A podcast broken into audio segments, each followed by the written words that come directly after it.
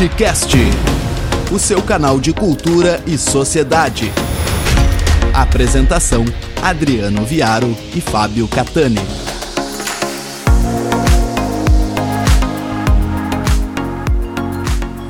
Diante das situações constrangedoras pelas quais o Brasil passou ao longo da semana sobre a temática do nazismo e suas gestualidades e defesas, eu quero rememorar algumas coisas rapidamente acerca das teorias racistas e deterministas que marcaram a segunda metade do século XIX, que serviram de legitimação para aquilo que um historiador chamado Mike Davis chamou de holocaustos coloniais.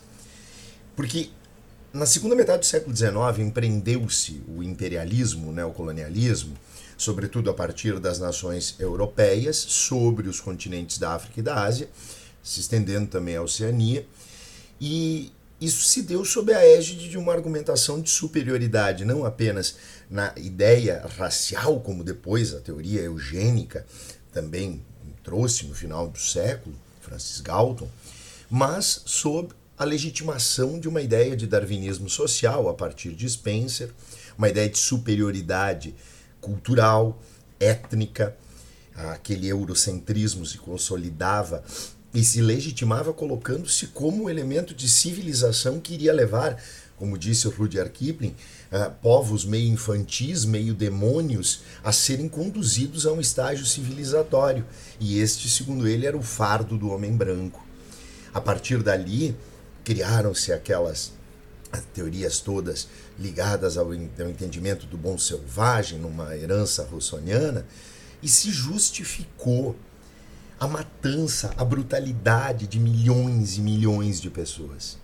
São os efeitos da fome provocada por, por esse imperialismo atroz que se estabeleceu, por exemplo, só na Índia, se estima 4 milhões de pessoas morrendo de fome entre 1874 e 1876 nas proximidades da região do Madras. O que aconteceu, o genocídio realizado no Congo belga sob a liderança do rei Leopoldo, foi uma das coisas mais atrozes que a humanidade produziu. O resultado do Holocausto produzido pelo nazismo teve suas origens na segunda metade do século XIX nesse tipo de justificativa, nesse tipo de legitimação absurda, cruel, desumana, que levou por mais de um século e tem remanescências terríveis ainda sob o, o continente africano, sobre remanescências na Ásia, e legitimou atrocidades inimagináveis. Foram formados zoológicos humanos. Até 1954 funcionavam na Bélgica zoológicos humanos.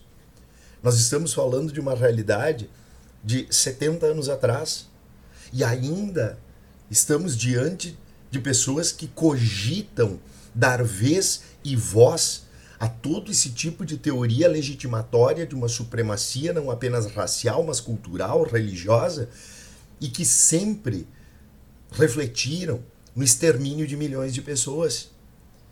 Então, é, é, é um descalabro nós estarmos diante, e em pleno século XXI, num país fundado numa mescla de diversas raças, de diversas etnias, de diversas culturas, nós estarmos diante de pessoas que ainda cogitam dar vez e voz a essas legitimações atrozes.